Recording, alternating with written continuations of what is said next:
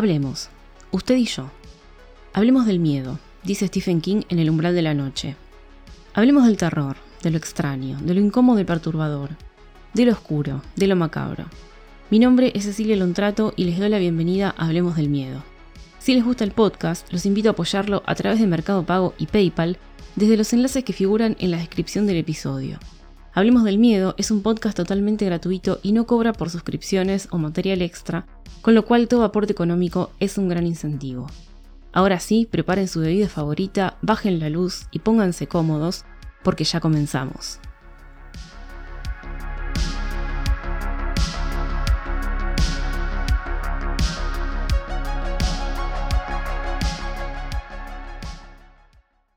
Buenas noches gente, buenas noches a todos, ¿cómo están? ¿Cómo andan? Hoy más que nunca les pregunto cómo andan. Siempre les hago la misma pregunta cuando inicio, pero hoy creo que es especial porque, bueno, están recuperados de la resaca de Halloween, de la resaca de la Spooky Season. Eh, no sé, yo por, por mi parte tuve sobredosis de libros, de películas, así que nada, la pasé bárbaro, la verdad. La pasé re bien, ¿qué quieren que les diga? Eh, lo disfruté muchísimo. Eh, lo di todo acá, dejé todo para traerles las recomendaciones, las no tanto, eh, todavía sigo pensando en, Halloween Ends, sí. Me quedo pendiente Terrifier 2, eh, así que esa la voy a ver y seguramente les traiga un episodio completo de Terrifier 2, obviamente sin y con spoilers, porque me he dado cuenta que es muy difícil hacer un episodio de podcast sin spoilers, porque sería muy corto, es una reseña de 15 minutos, nada más. Y la idea de los episodios de Hablemos del Miedo es un poco desgranar lo que se está hablando, desgranar la obra, sea una película, sea un libro, eh, sea un caso histórico, no sé. Ir al fondo, ir al fondo. No se puede ir al fondo sin spoilers, así que la idea un poco va a ser cambiar un poco la, la temática y y meter spoilers en, X, en el minuto X del episodio y hablar tranquis, ¿no? Em, obviamente en lo que son tops o en los que son eh, recomendaciones, eh, cinco pelis de... Bueno, ahí no, no voy a hacer spoilers, pero cuando es una sola película de la que quiero hablar por algo en especial, o porque me gustó mucho, o porque realmente es algo que, que me, considero que todos tendríamos que ver, los fans del terror, ahí sí es un análisis más como prolongado y, y bueno, va a haber una parte sin spoilers para los que no la vieron y cortan ahí el episodio, como siempre les digo, y después eh, siguen adelante cuando la vieron. Bueno, em, hoy vamos a hablar de libros, ¿eh? dejamos el cine un poco de lado eh, porque también leí mucho y entre esta selección de libros que hice este, para, para traer hoy, elegí uno que la verdad me voló la cabeza de una manera espectacular, para bien. De todas formas, tengo sentimientos un poco encontrados con este libro, porque es un libro muy largo. Yo, ustedes me conocen, saben que los libros largos a mí no suelen gustarme, eh, pero bueno, vale la pena, vale la pena porque eh, está todo bien en este libro. Bien, este libro se llama Ocúltame entre las tumbas y es de Tim Powers. Yo no conocía al autor tampoco, es la primera vez que, que leo un libro de él. Y conocí este libro justamente investigando para un episodio de Hablemos del Miedo hace un tiempo. Por esto de la hermandad pre-rafaelita, eh, Polidori, la noche en la villa de Odati. Bueno, cuando hice el episodio de Bram Stoker de la biografía, que si quieren lo pueden ir a escuchar, ahí hablamos un poco de la hermandad pre-rafaelita, que es esto. Es, eh, bueno, ya vamos a hablar de esto en un ratito. Em, y ahí me, me enteré que hay libros de ficción relacionados con la hermandad pre-rafaelita y además relacionados con John William Polidori, el autor de el relato El vampiro. Polidori también estuvo en esta noche en la villa de Odati, en Suecia, junto con Lord Byron y junto con Mary Shelley, quien hizo Frankenstein esa misma noche. Entonces, se junta todo acá. Esta es una obra publicada en 2012 y Tim Powers es un escritor de ciencia ficción, ¿eh? no, es un escritor de terror en sí.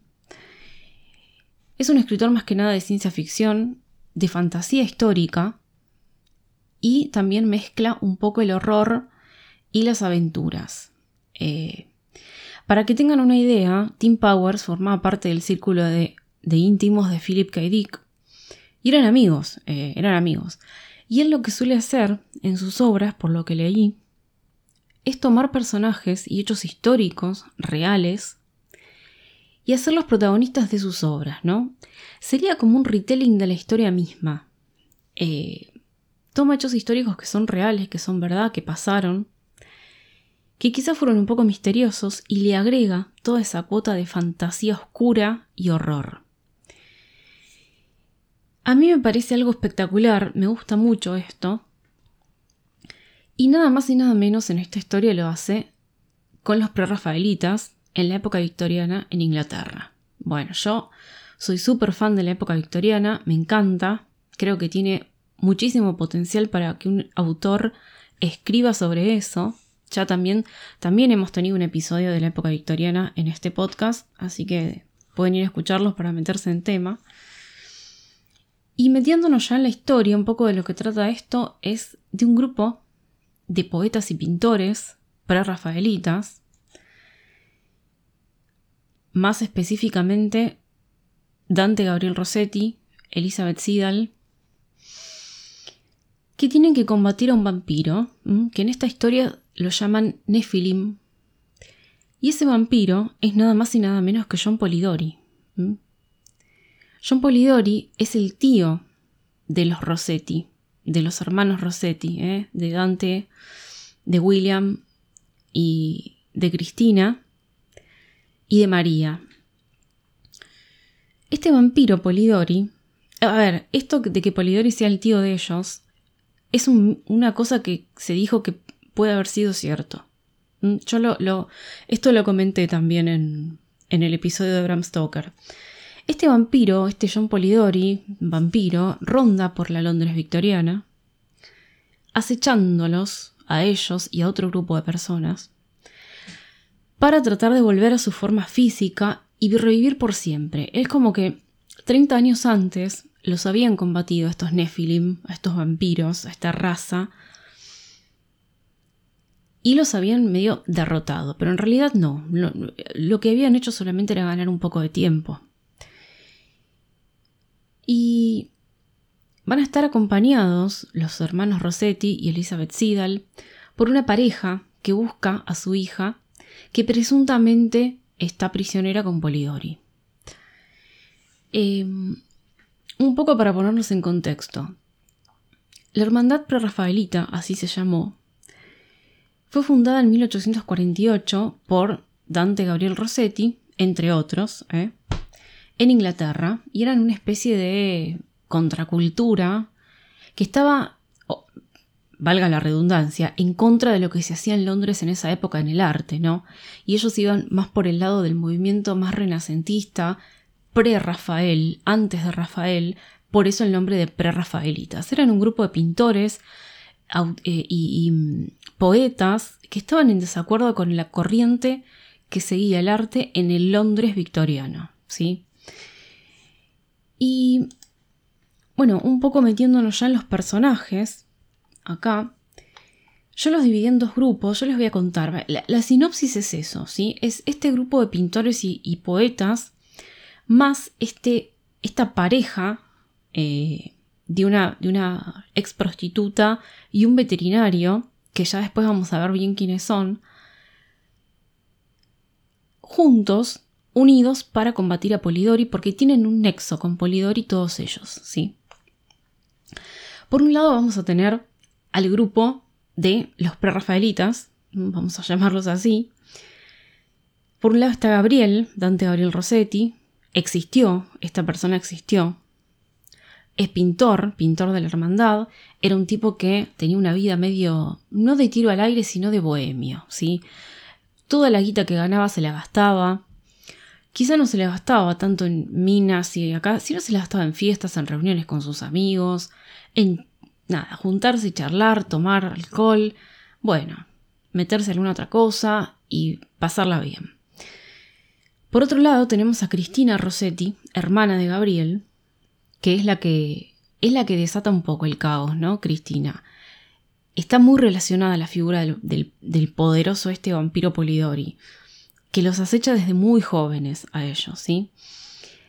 Hasta ahí les dejo. María, María, la otra hermana, eh, es una persona muy religiosa, que ayuda bien, o sea, si bien quiere ayudar, lucha contra el vampiro también, pero para ella todo es pecado, a ella se le juntan mucho esto de cómo puede ser que existan este tipo de figuras, cómo lo quieren combatir con ritos paganos, y yo, que soy católica, debería tener las armas para, para combatirlo y no las tengo. Bueno.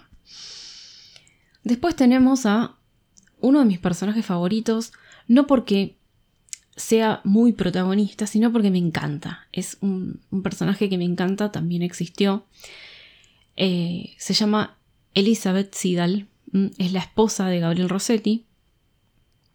Si quieren una biografía de Elizabeth Sidal muy interesante, vayan al canal de Stella Nayad, que tiene una biografía súper completa de Lizzie Sidal, y la verdad que esta persona tuvo una vida increíble, mm, rodeada de misterio también. Su muerte tiene mucho misterio y acá en este libro lo vamos a ver. Lizzie es un personaje clave para mí, si bien ya les digo, no protagoniza tanto las escenas, es clave en la segunda parte de la historia porque va a ser atacada directamente por el vampiro y vamos a ver lo que les decía un poco antes, ¿no? La escena real de exhumación de su cadáver. Dante Rossetti, Dante Gabriel Rossetti, exhumó el cadáver de Elizabeth Siddal para recuperar sus poemas. Él había guardado en el féretro con, con ella un poemario, un cuaderno con todos sus poemas inéditos.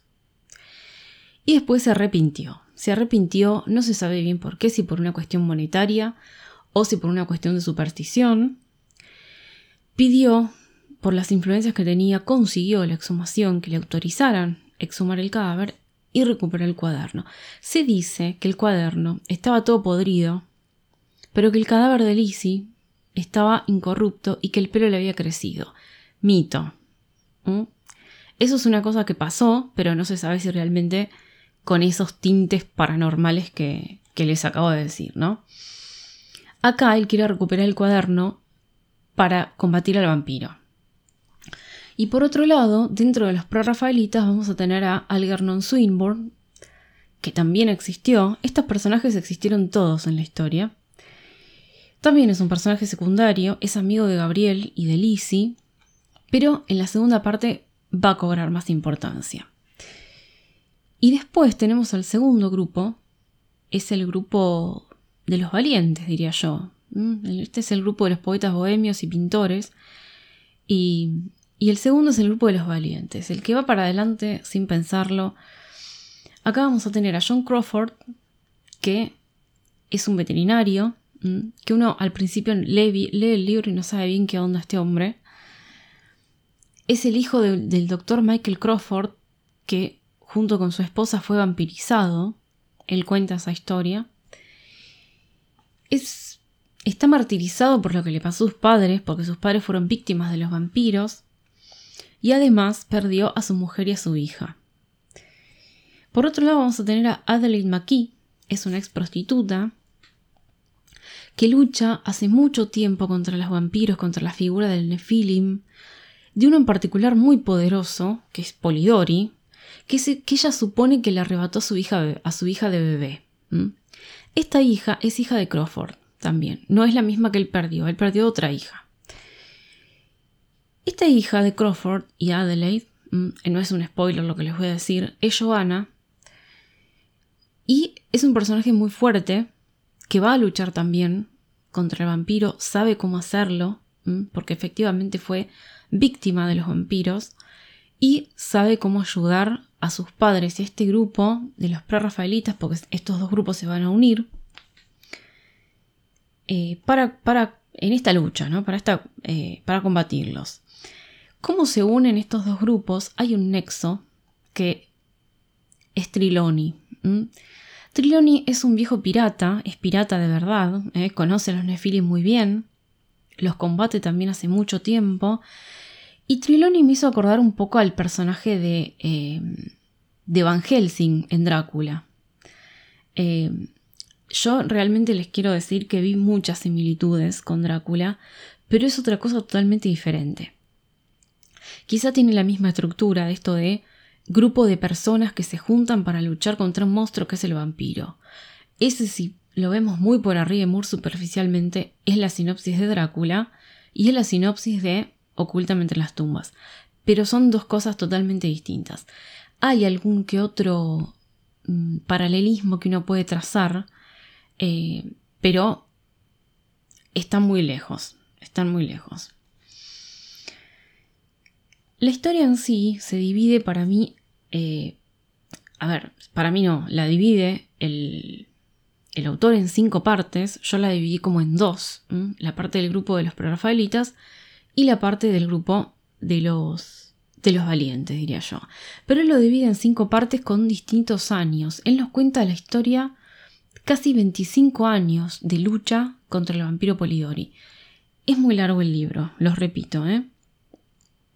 En un momento se me hizo un poco cuesta arriba, pero siempre lo disfruté, a eso voy.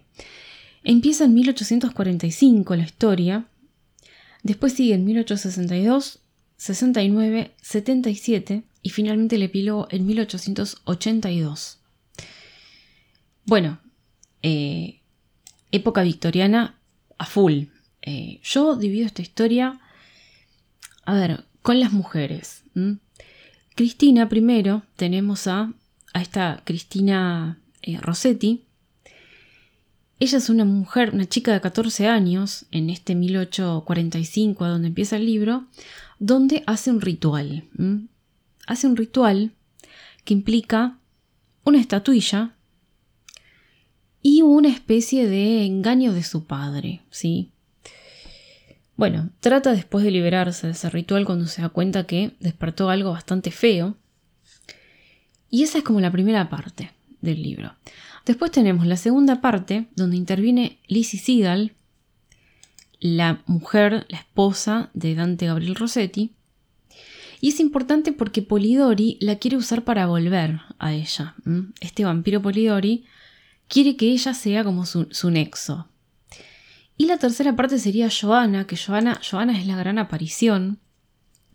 Es como la que viene a dar luz a todos cuando todos están medio perdidos. Ella con 13 años dice, gente, esto se hace así.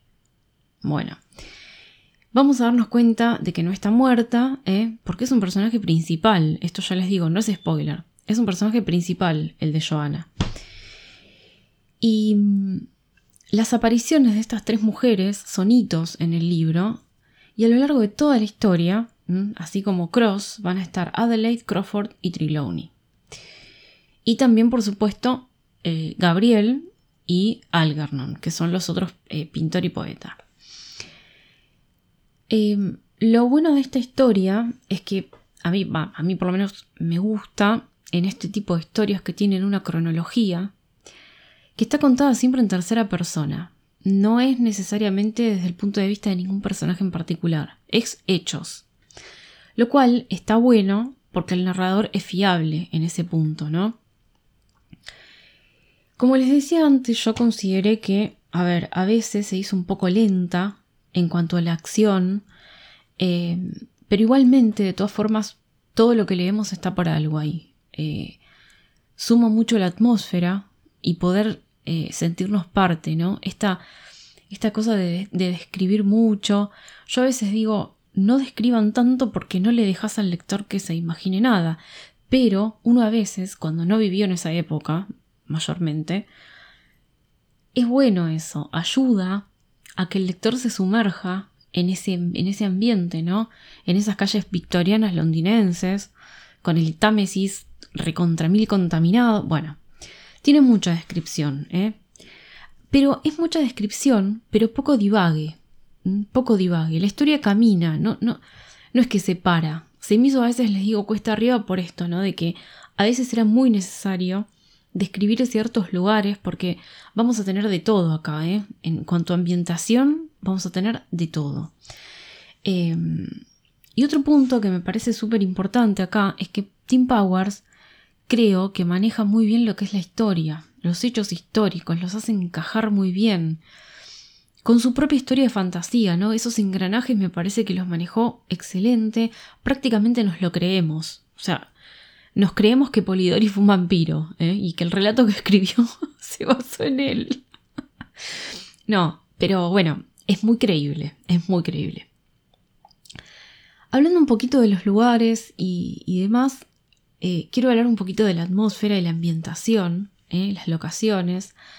Estamos en la Londres victoriana, a mitad del siglo XIX, una Londres recontra supersticiosa, a full con el espiritismo. Y esto que les decía un poco de las descripciones le da un realismo total al libro. Uno está inmerso, es inmersivo. Para mí es una experiencia esto. Eh, nos habla, además de las calles londinenses, ciertas, eh, ciertas cosas con el, con el, río y con el mar, eh, porque hay una, una cosa muy importante ahí. Más allá de eso, más allá de esas calles, de esa bruma, de esa niebla constante, nos habla del mundo de los artistas.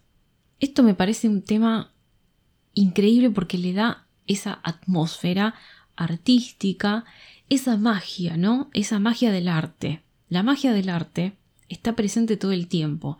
Las musas, las tribulaciones de los poetas, de los pintores. Eh, hay incluso en, el inicio de cada capítulo versos de poemas de, de, de de Cristina, de, Gabriel, bueno, la vida de ellos como artistas, ¿no? Sus pasiones por escribir o por pintar algo bueno. Eh, bueno, otra cosa que suma mucho a la ambientación, a la atmósfera en realidad, es el horror. El horror que los persigue todo el tiempo. Está ahí latente, se lo nota. mediante visiones, mediante presencias que sienten. Y las escenas en las casas de estos poetas y de estos pintores también están geniales porque nos metemos ahí adentro, estamos en esa sala de estar, estamos en esa habitación donde Lizzie está media moribunda. Además tenemos cementerios, acá hay mucho cementerio, cosa que me encanta. Hay profanación de tumbas, sesiones de espiritismo, hay de todo. Hay de todo, todo lo que la época victoriana paranormal tiene que tener, este libro lo tiene. Y las escenas donde realmente aparece el vampiro, los vampiros, los Nephilim, son realmente tenebrosos, chicos. La verdad, me parece un 10 cómo el autor describe a los vampiros y describe su llegada. ¿eh? La llegada. La llegada del vampiro es impresionante. Quiero destacar algunas cosas más, porque es mucho. Yo me anoté ahí como una guía con las cosas, pero es mucho lo que tengo para decir de este libro más que, creo que está más que claro que se lo súper recomiendo, eh, porque fue un, hallazgo. Para mí fue un descubrimiento y un hallazgo que, nada, me, me, me gustó mucho. Algo muy original que tiene este libro es el tipo de vampiro. No es el arquetipo del vampiro clásico, es como una especie, estos Nephilim son como una especie de vampiro fantasma, eh, muy particular, tienen unas características particulares. Lo primero que me llamó la atención es que andan por el agua, por el Támesis. Eh. Uno se, los imagina a, todos ahí adentro, ahí abajo, en las profundidades del Támesis, todo sucio, mugriento. Están en el agua, tanto fantasmas como no tanto, porque hay como una diferenciación entre el estar entre el no muerto y el fantasma, mm, el espíritu, digamos. Estos vampiros se alimentan de los vivos, pero hay oportunidades en que no los matan, sino que los tienen como esclavos, ¿no? Funcionan como un poco como súcubos e íncubos los vampiros. Se los puede contactar a través de los pájaros. Los pájaros son mensajeros. Eh, los fantasmas incluso pueden meterse dentro de los pájaros y dar mensajes. También se los contacta a través de la escritura automática, de visiones, es muy amplio. Bueno, como cualquier vampiro, también ellos pueden tomar cualquier forma, incluso hacerse humo. Y una cosa que me pareció súper interesante es que cuando los vampiros tienen un, un rehén, cuando fagocitan a alguien, esa persona mejora su arte. Escribe unos poemas buenísimos, pinta unos cuadros zarpados. Bueno, es como, ese es como un, un indicio, si uno no se da cuenta, de que quizá esté siendo vampirizado. Otro punto es que a mí por lo menos me encantó esto.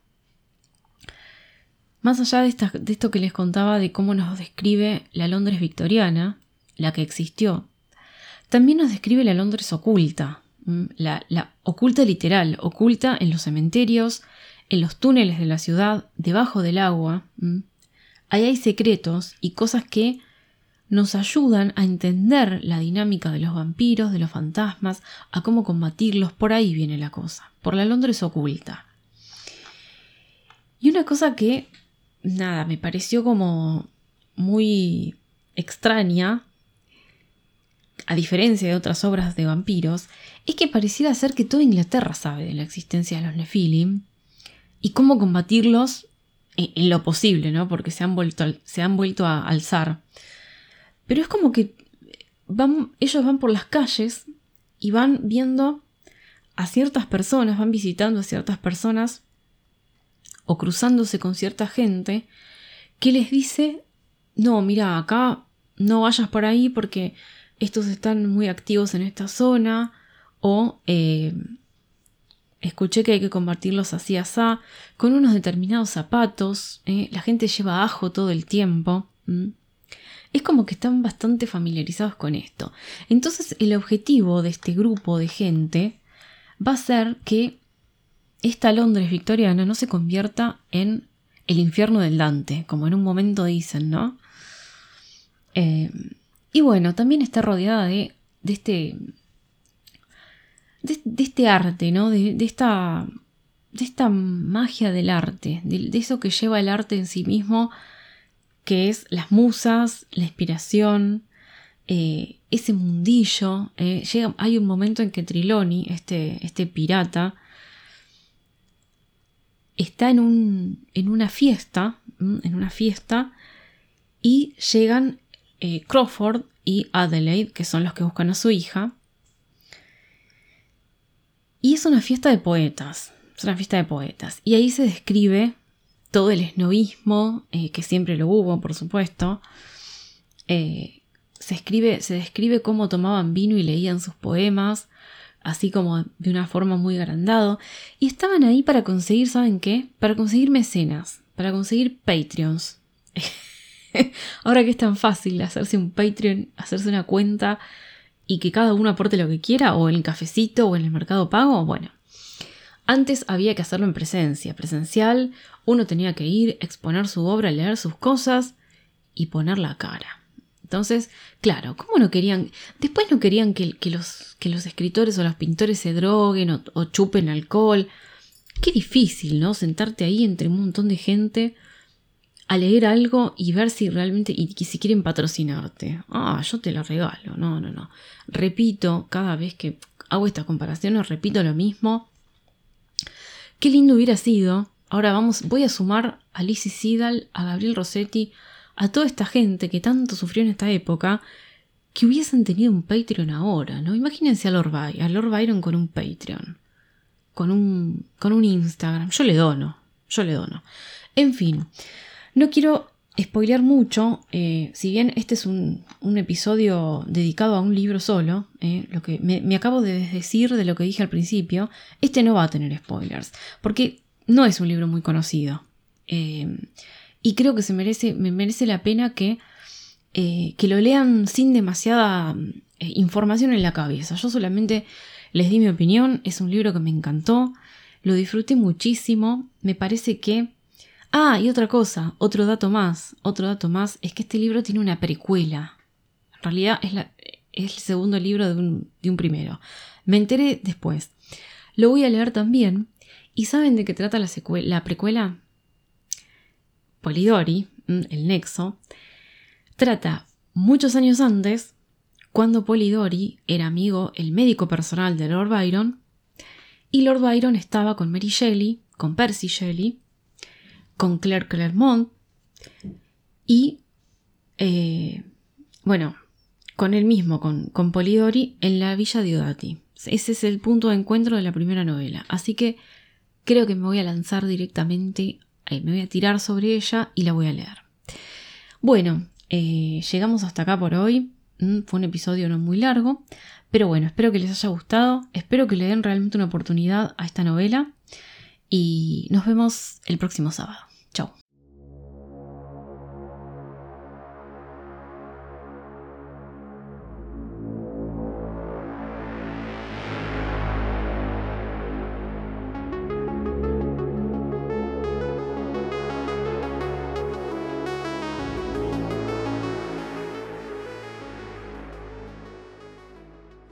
Amantes del terror, hasta acá llegamos por hoy. Gracias por haberme acompañado, como siempre, y nos vemos en el próximo episodio de Hablemos del Miedo.